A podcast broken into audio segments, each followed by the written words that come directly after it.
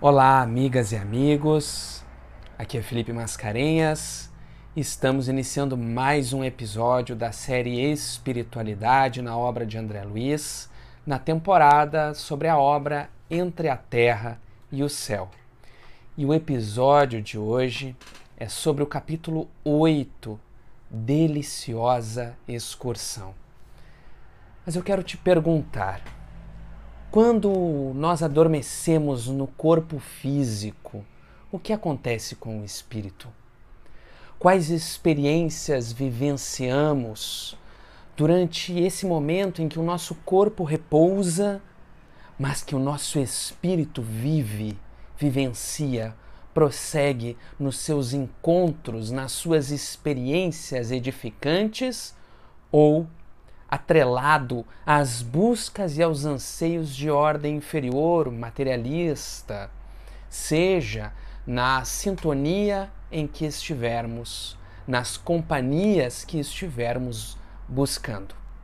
Ao longo desse episódio, ao longo desse capítulo do livro, nós vamos ver que Antonina, aquela companheira que estamos acompanhando a história já, ao adormecer após a prática do evangelho no lar, na sua casa, com os filhos, ela vai ser conduzida por André Luiz e pelo benfeitor espiritual Clarencio e por Hilário até a região espiritual onde se encontra o seu filho que havia desencarnado, criança.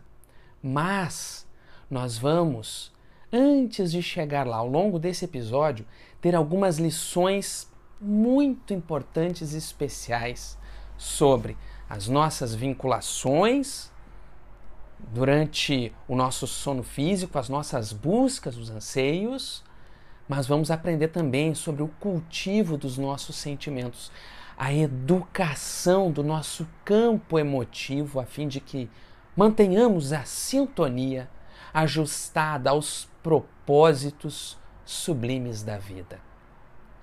Quando Antonina se desprende do corpo físico, nós vemos que aquele espírito que estava na casa dela, acompanhando a prática do Evangelho no lar e que nós conhecemos no episódio anterior, Leonardo Pires, era, na última encarnação, seu avô.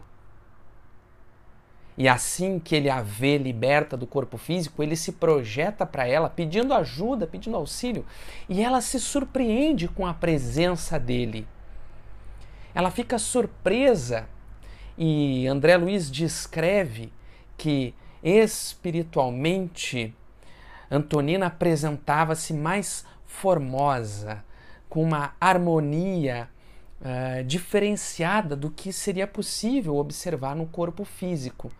Marcas, características de algum avanço espiritual, de um trabalho de uma boa vontade nas disposições de mudança, de transformação espiritual.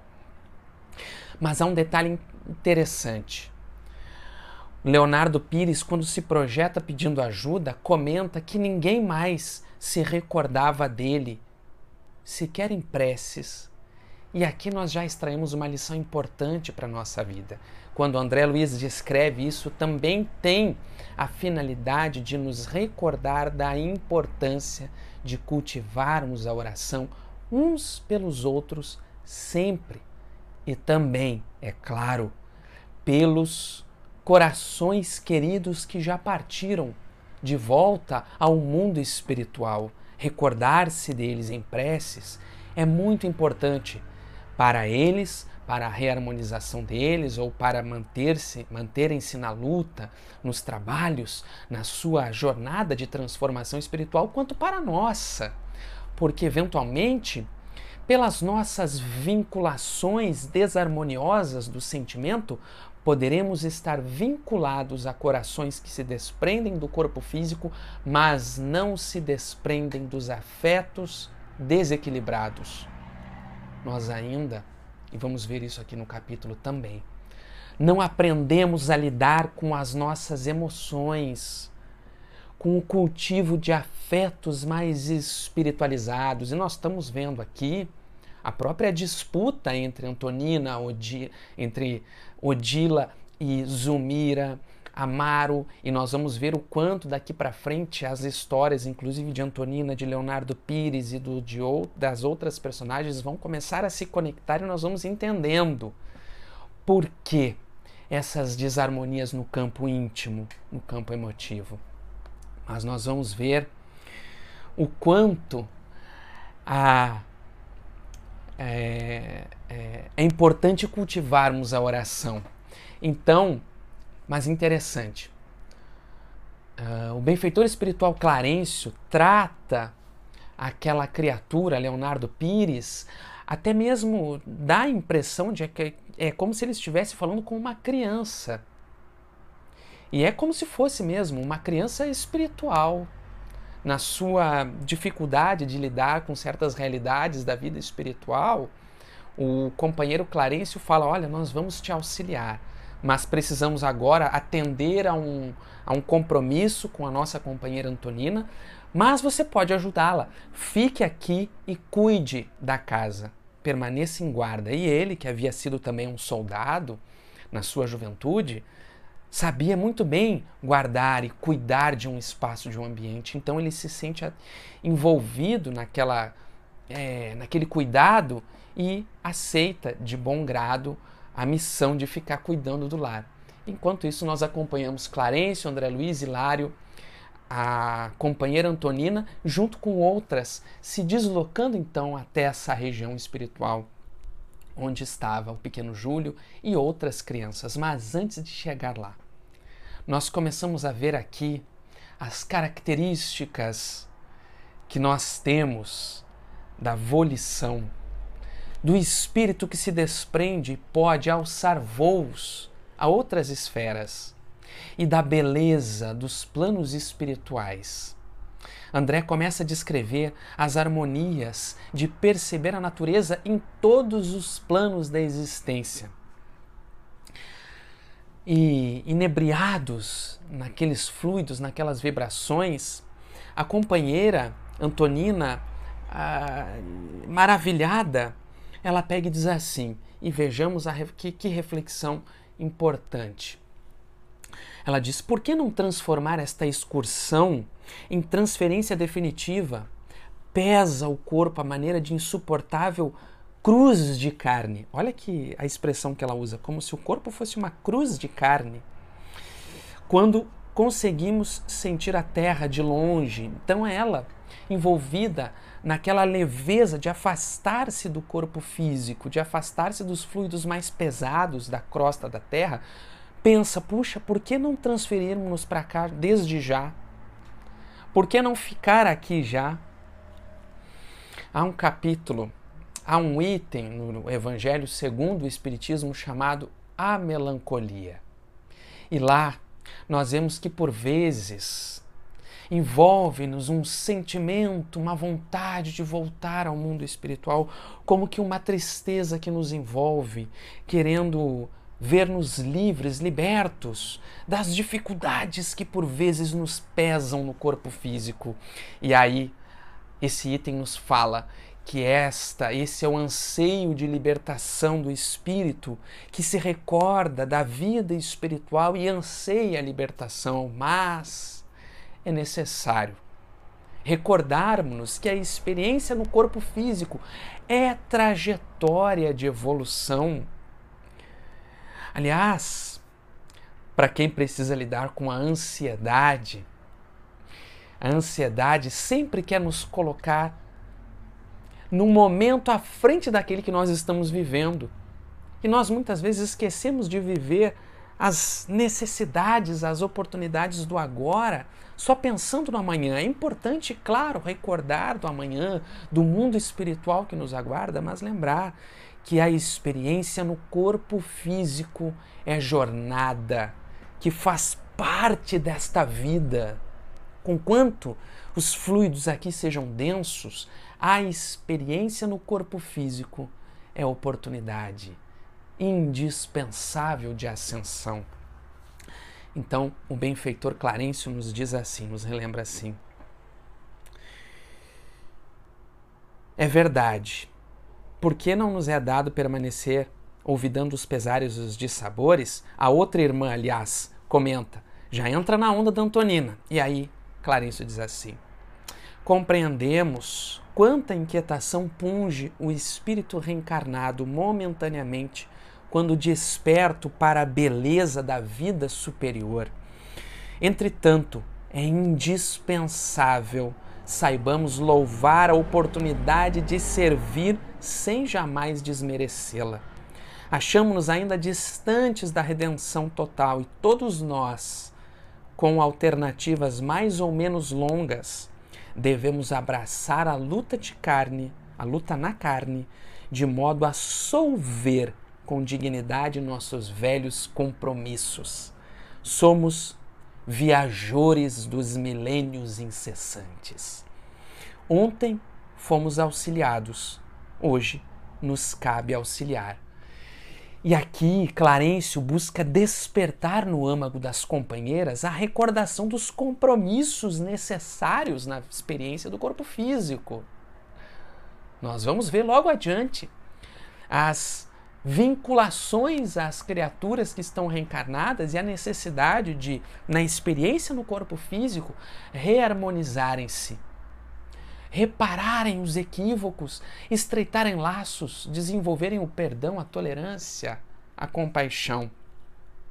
E a, a companheira fala: Ah, se morrêssemos hoje, se a carne não nos pesasse mais. E aí Clarice diz assim: Quem diz?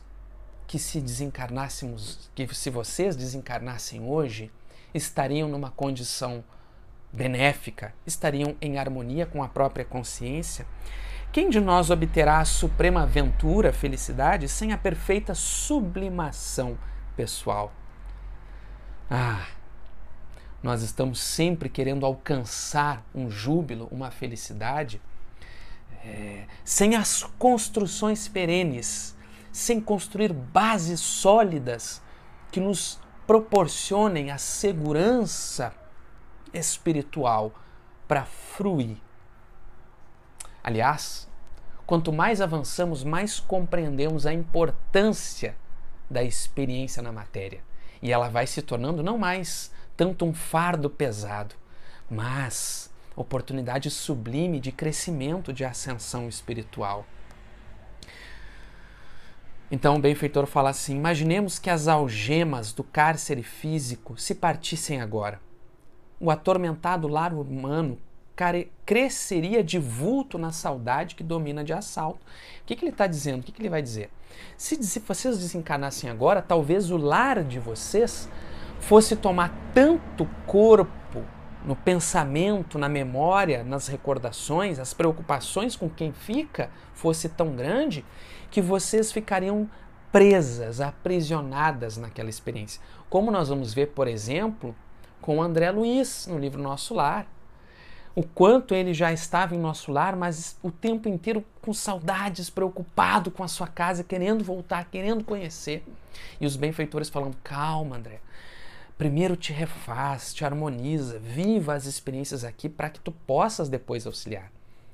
Então, Clarencio visa aqui despertar na companheira essa lembrança de que sim, elas estavam vivendo uma experiência durante o sono físico de reencontro com é, almas afins, com espíritos é, que tinham uma vinculação com elas, mas que havia ainda compromissos na experiência material e que era preciso aproveitar esse momento de desprendimento do corpo físico para, em quando voltar ao, a, a, a, ao corpo físico, para despertar e seguir vivendo as atividades, ter a consciência desse mundo de onde nós procedemos, que nos aguarda, de para onde nós voltaremos e que há corações e que os nossos afetos prosseguem vivos no mundo espiritual e que precisamos desenvolver os laços de afeto,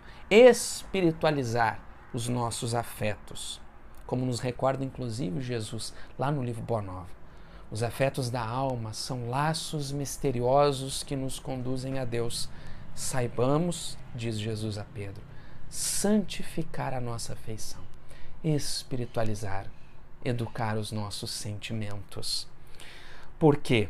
Benfeitor Clarence vai dizer, pelo trabalho. E aqui, quando ele fala trabalho, se refere ao trabalho na visão espírita, como toda atividade com fim útil, como todo engrandecimento do espírito. Não se refere exclusivamente ao trabalho material, né? mas a toda atividade do espírito com fim útil.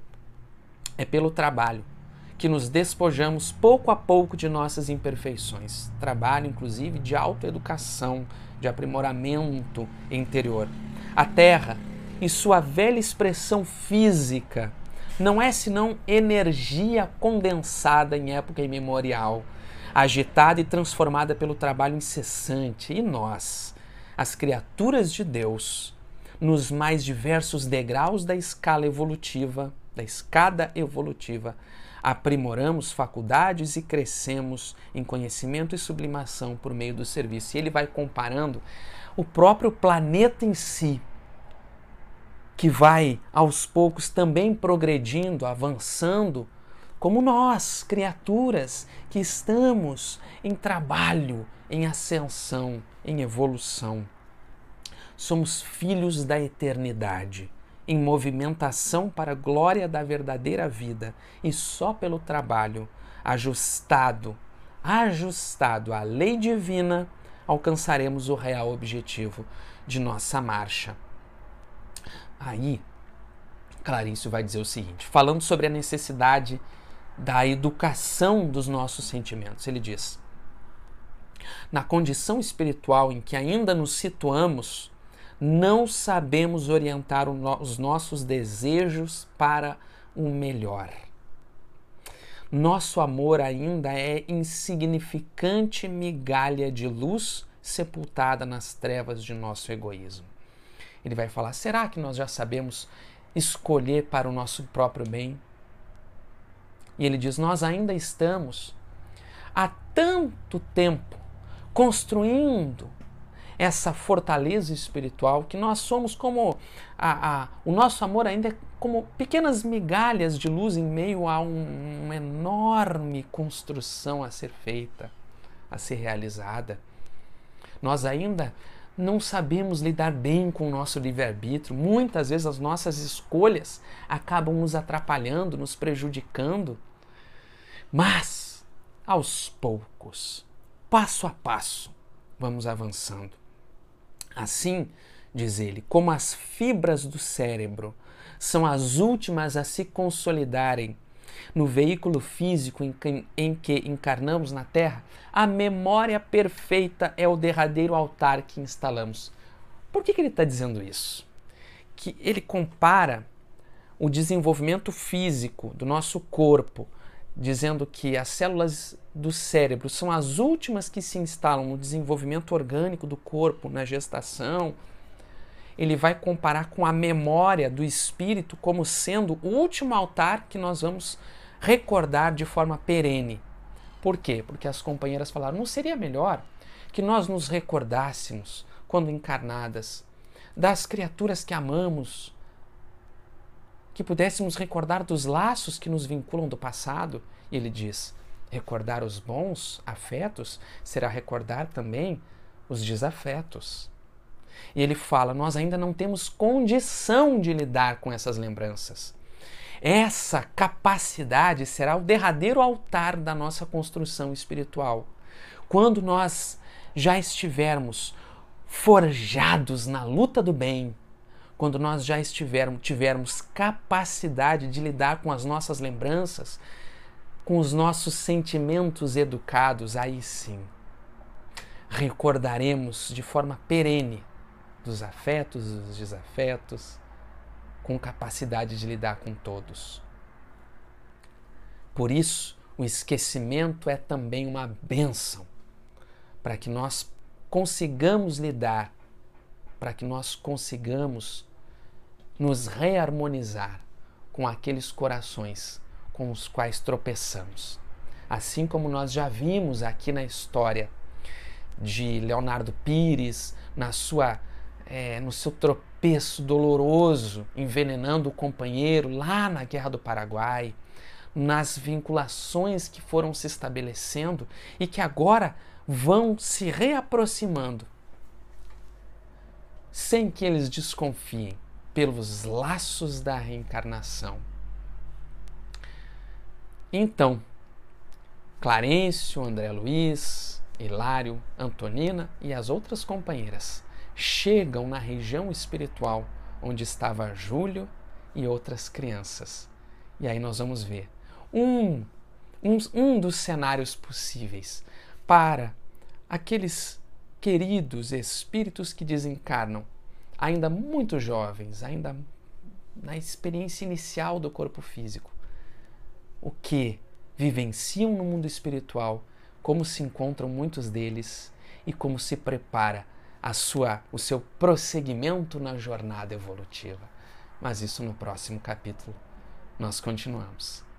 Não se, não se esqueça de se inscrever no canal aqui do CELD, das redes do CELD, do Centro Espírita Leão do Ninho de Porto Alegre, de curtir o vídeo e compartilhar, para que outros companheiros possam também se sentir estimulados a acompanhar conosco e a fazer a leitura e o estudo dessa obra. Um grande abraço e até a próxima.